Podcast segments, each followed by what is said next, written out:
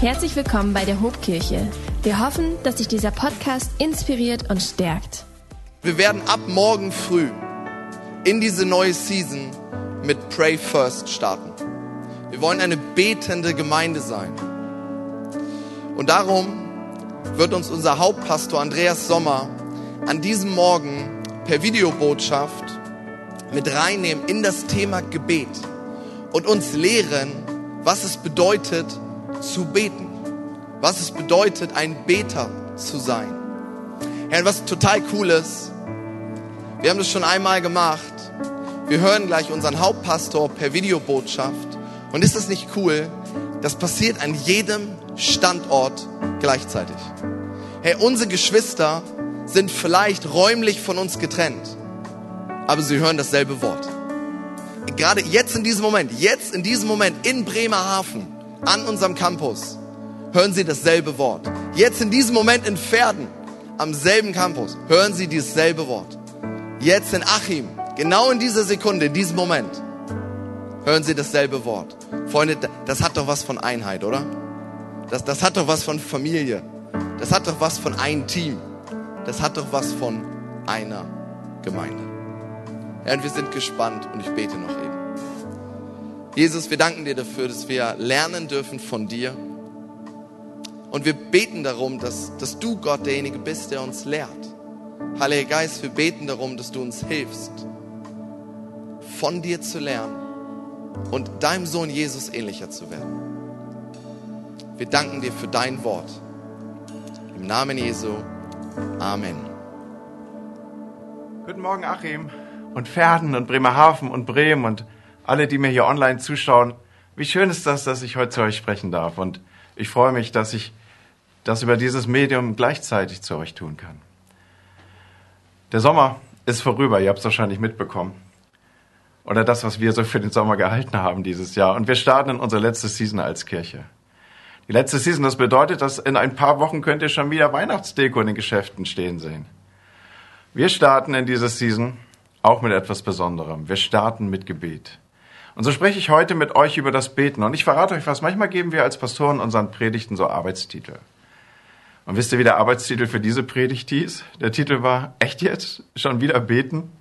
Und vielleicht sind das die Gedanken, die du jetzt auch denkst, während du mir hier zuhörst. Echt jetzt, Pastor? Schon wieder beten? Und ja, echt jetzt. Und wisst ihr was? Ich habe mir gedacht, ich bleibe bei dem Titel. Wir sprechen über das Beten. Jemand hat mal gesagt, beten, das ist wie Atme holen für die Seele. Wer betet, der weiß, dass er nicht alles im Griff hat. Wer betet, der weiß, dass er Hilfe von außen braucht. Wer betet, der weiß, dass wir mit unseren Augen nicht immer die ganze Wirklichkeit erfassen. Um uns herum ist Größeres, ist mehr als das, was wir mit unseren Augen sehen können. Oder um es mit anderen Worten zu sagen, da ist mehr, wir sind nicht allein. Wer betet, der weiß, Gott ist da. Und so ist Gebet im Grunde genommen etwas, das voraussetzt, dass da jemand ist, der uns zuhört. Dass unsere Gebete nicht einfach nur Gebrabbel sind, sondern dass sie gehört werden. Ja, mehr noch, dass sie erhört werden. Und dass der, der uns hört, auch eingreifen kann in unser Leben, in unser ganz privates, persönliches Leben, in unser Alltagsleben und auch in das Leben anderer Menschen. Und so werden wir in den nächsten Wochen als Hobkirche wieder beten. Heute beginnt es nämlich. Heute, an diesem Sonntag, beginnen unsere 21 Tage Beten und Fasten. Und ich lade dich so sehr ein, dabei zu sein. Diese 21 Tage können und werden dein Leben verändern, wenn du dich darauf einlässt. Und wenn du schon länger mit uns unterwegs bist, dann wirst du wissen, dass diese Zeit, die ich hier gerade beschreibe, sie heißt Pray First bei uns, zuerst Gebet, weil das ist unsere tiefe Überzeugung. Gebet ist nicht unser letzter Ausweg, sondern unsere erste Antwort auf die Herausforderung des Lebens. Und ja, wir glauben tatsächlich, dass Gott eingreifen kann in unser Leben und in das Leben anderer Menschen. Aber ich will dir sagen, bei Gebet geht es um viel mehr. Gott ist nicht unser Gebetsautomat, wo wir unten etwas reinwerfen, damit man von oben etwas rausziehen kann, oder wir pumpen unten, damit von oben dann irgendetwas auf uns kommen möge. Bei Gebet geht es um viel mehr. Es geht darum, eine Beziehung zu pflegen. Es geht darum, in das hineinzufinden, was eigentlich unsere Bestimmung ist. Als erstes sind wir nämlich mal geschaffen worden, um in Gemeinschaft mit unserem Schöpfer zu leben. Und schaut, Leute, Genau das passiert, wenn wir beten. Es gibt einen Vers in der Bibel, der erwischt mich immer wieder ganz tief. Das ist dieser Vers, den wir ganz am Anfang lesen, in Bezug und aus dem Kontext des Paradieses. Am Abend, als es Abend wird und ein frischer Wind aufkam, hören sie, wie Gott, der Herr, im Garten umherging. Und Gott, der Herr, rief Adam, das heißt übersetzt Mensch, wo bist du? Nun, vieles könnte man über diese Textstelle sagen, aber dass Gott hier nach Adam ruft und ihn vermisst, zeigt, dass es offensichtlich mal eine Zeit gab, in der es feste Zeiten zwischen Gott und Adam, Gott und dem Menschen gab. Eine liebe Gewohnheit, ein Ausdruck von Beziehung. Das ist der Kontext, den die Bibel sichtbar macht. Am Anfang sind wir geschaffen zur Beziehung. Gott wollte Menschen machen. Es war sein Wille und sein Entschluss. Und das Motiv dazu war von Anfang an Gemeinschaft mit uns. Gott wollte eine tiefe, eine feste, ja eine fast intime Beziehung mit uns, Freundschaft. Oder vielleicht ist das, was ich hier gerade versuche zu beschreiben, besser ausgedrückt als oder in dem Bild einer Vater-Sohn oder Vater-Tochter-Beziehung. Warum denke ich, dass das besser ausgedrückt ist? Weil später, als Jesus einmal über diese Beziehung berichten soll, als seine Jünger ihn bitten, lehre uns etwas über diese Beziehung, Jesus. Was machst du da jeden Tag? Da fängt er an, über diese Beziehung zu lernen, indem er sagt, Vater, Vater unser. Mit diesen Worten beginnt seither wohl das bekannteste Gebet der Christenheit. Aber bevor wir darauf eingehen, will ich uns nochmal die Verse vorstellen, die oft gar nicht so bekannt sind, die nämlich diesem Vater unser, das uns sehr vertraut ist, das wir vielleicht sogar auswendig kennen, vorangestellt sind. Auf diese Verse will ich unseren Fokus richten. Hier bekommen wir von Jesus nämlich ein paar richtig gute Tipps, ein paar richtig gute Beziehungstipps, um den Kontext aufzugreifen, den ich gerade benutzt habe. Und wir lesen dazu aus Matthäus 6, die Verse 5 bis 8. Und wenn ihr betet, sollt ihr nicht sein wie die Heuchler, die gerne in den Synagogen und an den Straßenecken stehen und beten, um sich vor den Leuten zu zeigen. Wahrlich, ich sage euch, sie haben ihren Lohn schon gehabt. Wenn du aber betest, so geh in dein Kämmerlein und schließ die Tür zu und bete zu deinem Vater, der im Verborgenen ist, und dein Vater, der das Verborgene sieht, wird dir es vergelten. Und wenn ihr betet, sollt ihr auch nicht viel plappern wie die Heiden, denn sie meinen, sie werden erhört, wenn sie viele Worte machen. Darum sollt ihr ihnen nicht gleichen, denn euer Vater weiß, was ihr bedürft, bevor ihr ihn bittet. Nun, ich habe es eben schon gesagt, Jesus gibt ja ein paar richtig gute Tipps fürs Beten oder wie wir auch schon ausgesprochen haben, es sind eigentlich Beziehungstipps mit dem Vater. Zunächst mal macht Jesus deutlich, es geht, und wenn du mitschreibst, darf das dein erster Punkt sein, den du hier markierst, es geht beim Beten nicht darum, dass andere es mitbekommen.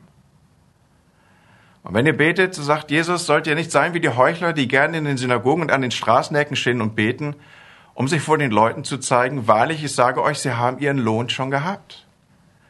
Freunde, es geht bei Beten nicht um Leistung. Schon gar nicht um Leistung, die von anderen bewundert wird. Es geht nicht über unsere salbungsvollen Worte, irgendetwas Geistliches, etwas Schweres vielleicht, etwas Vokabeln, die man vielleicht so noch gar nie gehört hat und die in irgendeiner Weise deutlich machen, boah, Mann, ist der oder die geistlich. Jesus sagt sogar, pass auf, dass du aus deinem Gebet keine Show machst, dass du daraus keine Show machst, denn, denn dann könnte und wollte, sollte vielleicht jeder sehen, dass du fromm bist, deine schönen Worte, deine demütigen Gesten, das ist alles nur Show. Eigentlich willst du damit nur Eindruck machen. Jesus sagt, achte darauf, dass das nicht so ist. Und offensichtlich fand es Jesus so wichtig, darauf hinzuweisen, weil er macht sichtbar, das macht dein Gebet kaputt. Wenn es nicht Gott gilt, dann ist es eine Show. Und er rät, such dir für das Gebet einen Ort, wo du nicht abgelenkt bist. Du brauchst doch keine große Bühne. Such etwas, wo du still ist. Such etwas, wo du alles Störende ausschaltest. Und damit sind wir schon beim zweiten Tipp, den Jesus uns gibt, nämlich such dir einen stillen Ort für dein Gebet. Wir haben eben gesagt, ein Ort, an dem wir nicht abgelenkt werden. Dies kann entweder ein echter Gebetsort sein, der für diesen Zweck richtig eingerichtet ist. Ich habe euch ab und zu von meinem Sessel erzählt. Oder es kann auch sein, dass es eine besondere Zeit ist, in der es keine Ablenkung gibt und in der diese Stille nicht bedroht ist. Meine Erfahrung ist, dass ich das gut am Morgen machen kann. Der Tag ist dann irgendwie noch nicht so laut. Versteht ihr, was ich meine? Dass ein Tag laut werden kann? So die richtige Zeit, und ich hoffe, dass du diese, diesen Transfer nehmen kannst, die richtige Zeit kann auch ein guter Ort in Anführungsstrichen fürs Beten sein. Vielleicht schaffst du das nicht jeden Tag, aber es ist gut, sich hier Gewohnheiten anzueignen. Den dritten Tipp, den Jesus uns nämlich gibt, ist der, dass wir ein gewisses Maß an Planung brauchen. Wir brauchen ein stilles Kämmerlein und dieses stille Kämmerlein muss aufgesucht werden und dafür braucht es Planung. Die Zeit für Beten muss freigehalten werden. Die Wichtigkeit des Gebets muss irgendwie in den Terminkalender hinein oder zumindest Zeit reserviert werden. Und du fragst dich, boah, Andi, wie soll denn das gehen? Mein Leben ist jetzt schon voll. Und dann sage ich, ja, meins auch. Ich verstehe genau, was du sagen willst. Auf der anderen Seite finden wir ja aber auch für andere Dinge Zeit, die wichtig sind. Und da meine ich gar nicht mal Hobbys, sondern da meine ich so Sachen wie Zähneputzen und Rasieren. Und ich hoffe nicht, dass du Zähneputzen irgendwie einsparst, nur weil der Tag voll ist. Oder auch Essen. All das sind Gewohnheiten. Und all das sind Dinge, die uns zu Gewohnheiten geworden sind. Und Freunde, jeder, der ein bisschen über 20 ist, der weiß, dass Gewohnheiten sich nicht einstellen, ohne dass wir eine Art Plan haben. Warum? Weil Gewohnheiten entstehen dadurch, dass wir immer wieder dieselben Wege gehen, bis sie irgendwann Trampelpfade werden. Und aus diesen Trampelpfaden wird dann eine Straße und dann laufen wir auf ihr und eine Gewohnheit ist eingestellt. Und ich will dir was sagen, die nächsten 21 Tage können ein guter Start sein, so einen Trampelpfad in deinem Leben anzulegen, wo du betest für dich, vor Gott, in der Stille, geplant an einem Ort, den du präparierst. Und dann sagt Jesus als vierten Tipp, nicht plappern wie die Heiden. Mann, das ist echt ein spannender Tipp, oder? Krasse Aussage. Und wenn ihr betet, ich lese uns diesen Vers nochmal, sollt ihr nicht viel plappern wie die Heiden, denn sie meinen, sie werden erhört, wenn sie viele Worte machen. Es geht beim Beten nicht um viele Worte, Leute.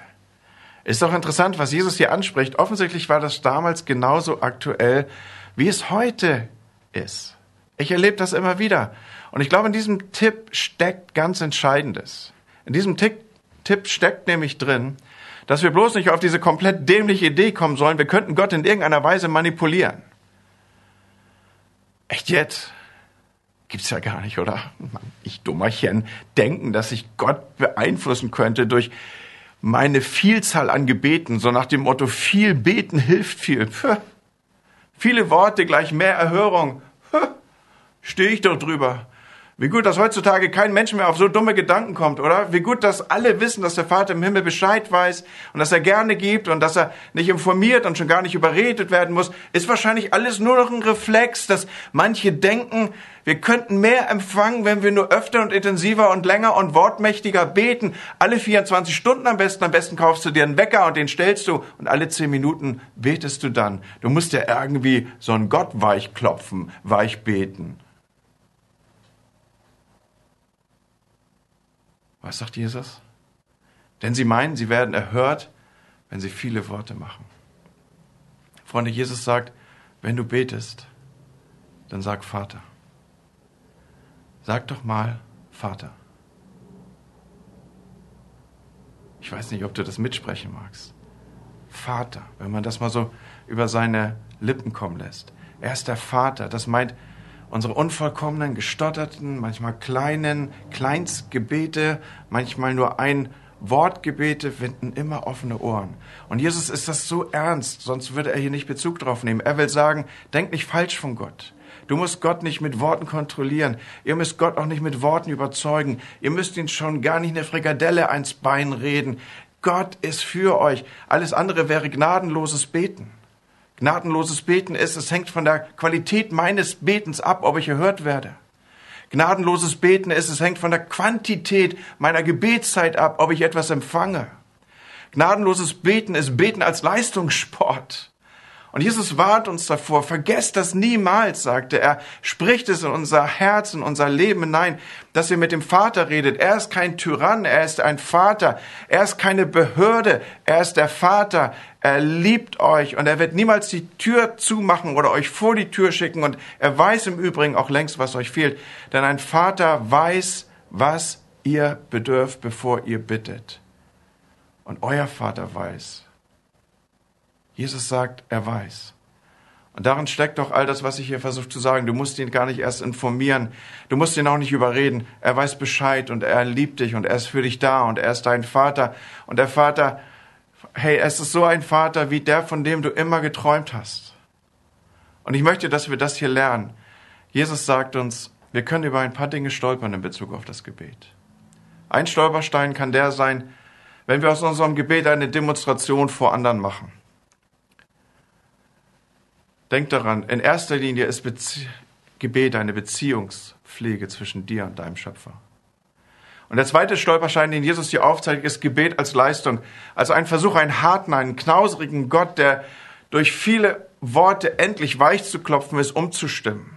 Und ich finde es so spannend, dass Jesus diesen, diesen wenigen Versen so extra hervorhebt. Gott weiß, was wir brauchen, bevor wir ihn um irgendetwas bitten.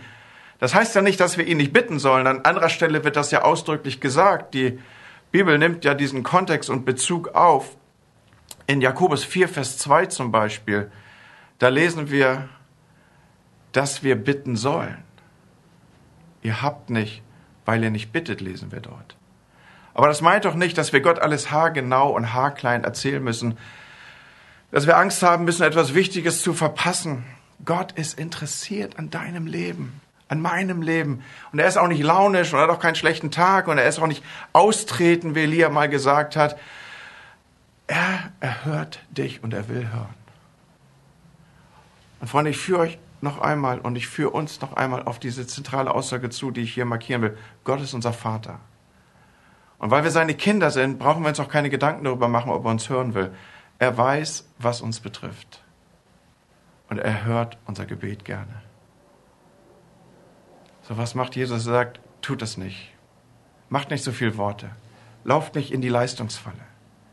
Sagt stattdessen, lieber Vater. Und deswegen sagt er, darum sollt ihr so beten. Unser Vater im Himmel dein Reich komme, dein Wille geschehe. Unser täglich Brot gib uns heute. Herr, und jetzt beten wir wieder 21 Tage. Und ich möchte dir für die nächsten Wochen, diese 21 Tage, drei Ermutigungen mitgeben. Eine erste Ermutigung, die ich dir mitgeben möchte, ist, bete groß, bete nicht klein. Lasst uns miteinander groß beten. Jesus fängt hier an zu lernen und sagt, betet so. Vater unser im Himmel, dein Reich komme. Und dann wird ja gerne gesagt, dass die ersten Bitten hier am Vater unser sich auf Gottes Anliegen beziehen. Und dann sagt man, wir sollen dadurch lernen, nicht so selbstsüchtig zu sein und gleich zu unseren Anliegen zu kommen, sondern lieber erstmal und zuerst Gottes Anliegen in den Vordergrund. Und Freunde, echt jetzt, das ist wahrscheinlich fromm. Und wahrscheinlich auch richtig fromm. Aber wirklich überzeugen tut es mich nicht. Ich glaube eher, dass die ersten Bitten im Vater unser, sie sollen unseren Blick weiten, sie sollen unser, unseren Horizont größer machen, sie sollen uns ermutigen, größer zu beten als unsere kleine Welt. Ermutigen, so groß zu beten, dass sich alles ändern würde. Das Reich Gottes ist nahe herbeigekommen. Dein Reich komme. Und Freunde, wenn sein Reich kommt, das verändert alles. Und jetzt lehrt uns Jesus hier, betet, dass sich das durchsetzt, dass es kommt. Was heißt es denn? Einmal erklärt Jesus das, was das Reich Gottes bedeutet und ausmacht mit folgenden Worten. Dann werden die Armen gute Nachricht hören, die Gefangenen befreit, die Blinden sehen, die Zerschlagenen werden aufatmen und alle Menschen werden Gottes Gnade erfahren.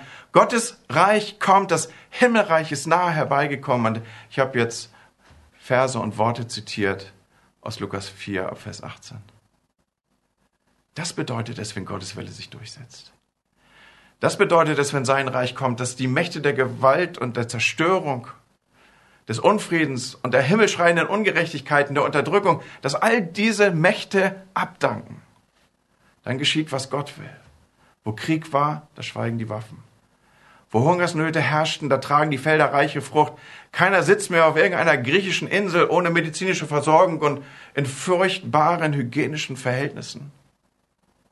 Niemand muss sich auch mehr sorgen, dass das Klima sich so dramatisch zum Schlechten verändert, dass wir der nächsten Generation gar keine Erde mehr übergeben können. Kein Kind liegt nachts verängstigt im Bett oder fürchtet sich vor dem, was ihm zustoßen könnte. Keine Pandemie lässt tausende Menschen vor der Zeit sterben.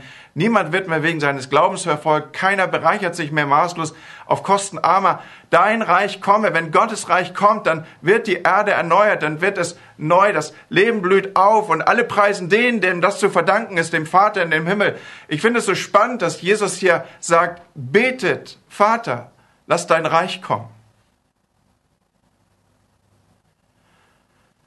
Und ich glaube nicht, dass diese Bitten unsere Anliegen zur Seite schieben. Und irgendwie so nach dem Motto, jetzt geht es erstmal um Gott. Sondern wenn sein Reich kommt, dann geht es auch ganz unmittelbar um uns. Ich glaube nämlich vielmehr, hier wird uns eine Bitte in den Mund gelegt, mit der wir um nichts weniger als um Erlösung bitten. Um nichts weniger als um Erlösung bitten. Die Bitte, dass wieder alles gut werden möge. Die Bitte, dass Böse und der Tod endgültig besiegt wird. So groß sollen wir bitten, Freunde. Oder soll ich sagen, und darf ich so zu euch predigen, auch so politisch, dein Reich komme Gott. Ich bin auch so erzogen, dass ich irgendwie mich bloß nicht politisch orientiere und das Reich Gottes ist nicht von dieser Welt. Doch, das Reich Gottes soll eindringen in diese Welt. Das ist das Gebet, was hier Ausdruck findet. Ich war so berührt von dem, was Lüdi mir dieser Tage erzählte. Meine Frau kam zu mir und hat gesagt, Andi, ich habe angefangen dafür zu beten, dass die Taliban-Führer Jesus begegnen. Und ich habe gedacht, boah, ganz schön naiv. Und dann bin ich ein paar Stunden später am Auto fahren und dann überführt mich der Heilige Geist und sagt, nee, nicht naiv, ganz schön glaubensvoll. So wie ich einem Saulus begegnen konnte, kann ich auch diesen Menschen begegnen. Und Jesus sagt, betet, Vater, dein Reich komme. Die zweite Ermutigung, die ich, mit, die ich euch mitgeben möchte, ist, bete demütig. Vater im Himmel, dein Wille geschehe. Hey, geht's euch auch so? Dieser Satz löst bei mir immer so ein bisschen innere Widerstände aus. Ich weiß gar nicht, wie ich das erklären soll, aber ich finde, da ist diese Spannung zwischen dem Vater, der so gerne gibt und zu dem wir kommen dürfen, und dem Willen, und dem Gebet dein Wille geschehe. Das, das schwingt so mit, nicht was ich mir wünsche, nicht was mein Wille ist, sondern was dein Wille ist. Und hey, ist das nicht eher ein Dämpfer fürs Gebet? Mann, ey, ja. Warum soll ich Gott was sagen, was ich mir wünsche, wenn am Ende des Tages es doch nicht nach meinen Wünschen geht, nach meinem Willen geht? Besser schraube ich doch noch meine Erwartung gleich runter, oder? So als eine Art vorauseilende Absicherung gegen Enttäuschung. Naja, passiert am Ende sowieso das, was du willst, Gott. Also sage ich doch lieber gleich, nicht mein Wille, sondern dein Wille geschehe. Freunde, lass uns mal begreifen, dass wir Gott unsere Sorgen nennen dürfen. Ich darf ohne Scheu zu ihm kommen. Ich darf ihm mein Herz ausschütten. Ich darf ihm sagen, wie ich es gerne hätte, was ich mir wünsche, was meine Vorstellungen sind. Ich finde so wichtig, dass wir das realisieren und lass uns kurz Zeit nehmen dafür. Wir können unserem Vater sagen, was wir gerne hätten. Warum? Weil wir Kinder sind. Wenn wir nicht verstehen, bitte merkt ihr diesen Satz, wenn wir nicht verstehen, dass Gott uns liebt, dann werden wir uns auch nie wie Kinder benehmen. Es gibt noch einen zweiten Satz, der mich diese Woche beschäftigt hat. Der heißt, The God who made you can also fix you. Der Gott, der dich geschaffen hat, der kann dich auch in Ordnung bringen und kann auch deine Umstände ordnen. Und wisst ihr was, Gott macht das so gerne. Worum geht es denn aber dann, wenn wir sagen, dein Wille geschehe? Was ist denn hier das, was zum Aufruf und zum Ausdruck kommt? Ich versuche es mal so auszudrücken. Im Ausblick auf manches, was an Entscheidungen und Weggabelung vor mir liegt, im Ausblick auf so viel Unsicheres in der Zukunft, frage ich mich, ob ich tatsächlich mit meinen Bitten, meinen Vorstellungen, meinem Gebet die hellste Kerze auf der Geburtstagstorte bin. Ob ich also der bin, der wirklich am besten weiß, was gut für mich ist. Darf ich dich nochmal zurückführen auf diesen Punkt, den ich eben versucht habe zu markieren? Wir sind Kinder. Und manchmal weiß ein Vater eben besser, was gut ist für das Kind. Und deswegen dein Wille geschehe, dieses, diese, dieser Ausdruck dieses Gebets, dieser Satz, ist für mich heute weniger Resignation und es ist auch nicht der Ausdruck von, kommt ja sowieso alles, wie du willst, sondern es meint für mich, du weißt es besser, Gott. Und darum beuge ich mich unter deinen Willen. Ich, ich willige ein, ich bete demütig. Und hey, vielleicht magst du es mit mir zusammen aussprechen jetzt. Vater unser im Himmel, dein Wille geschehe.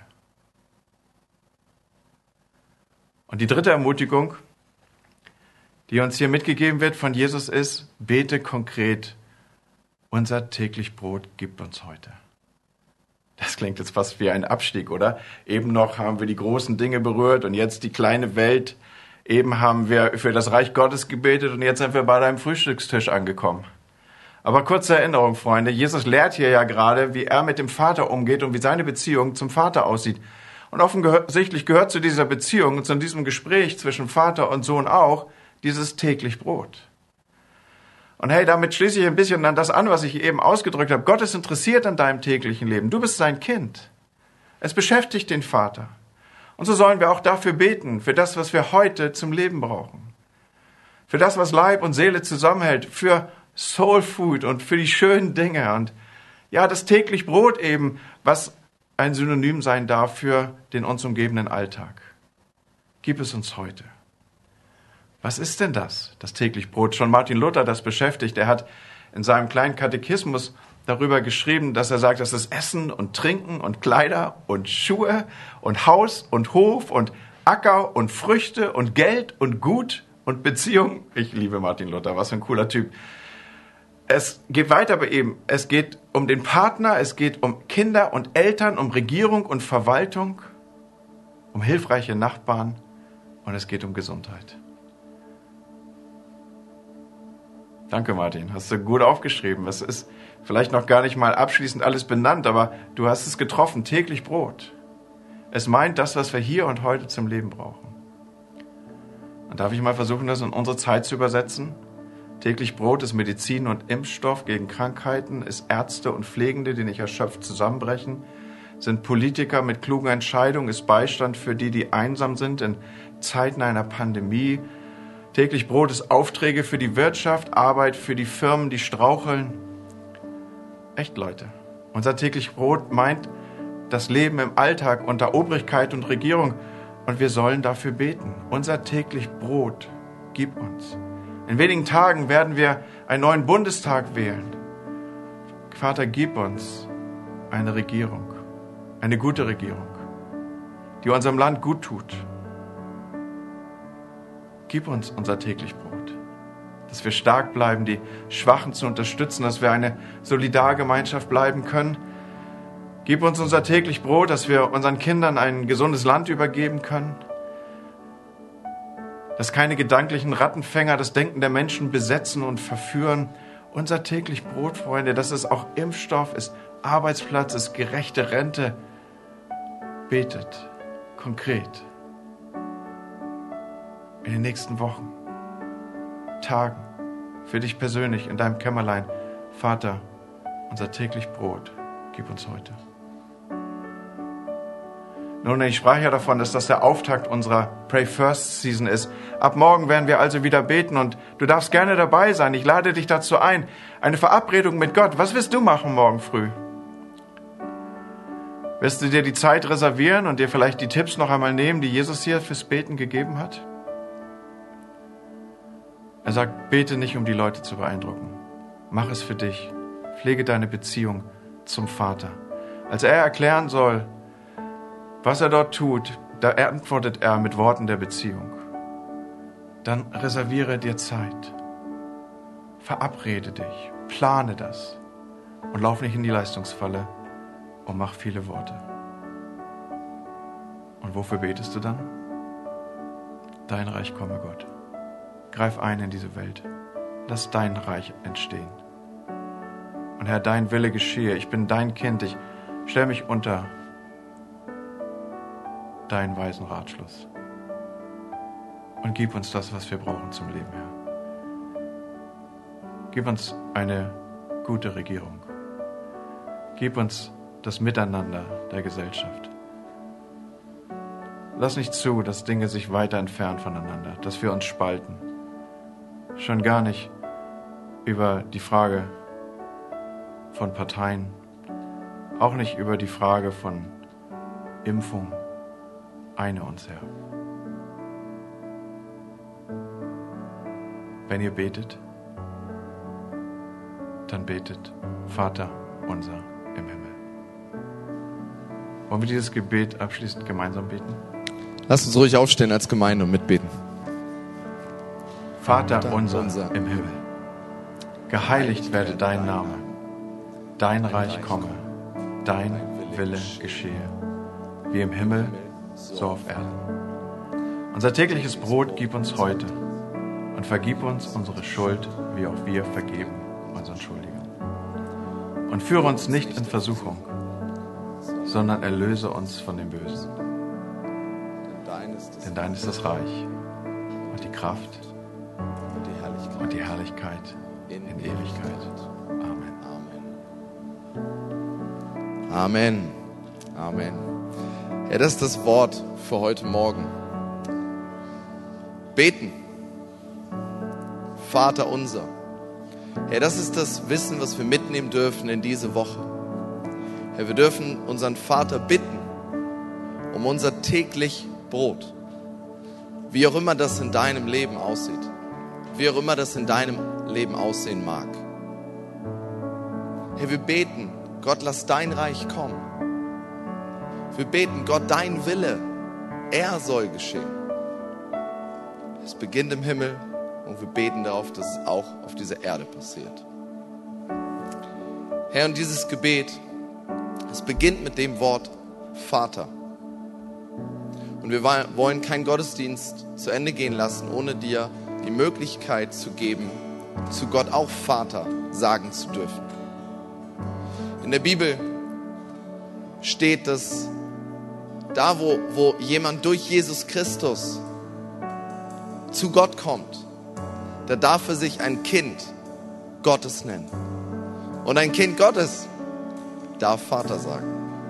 Ein Kind Gottes darf Vater sagen.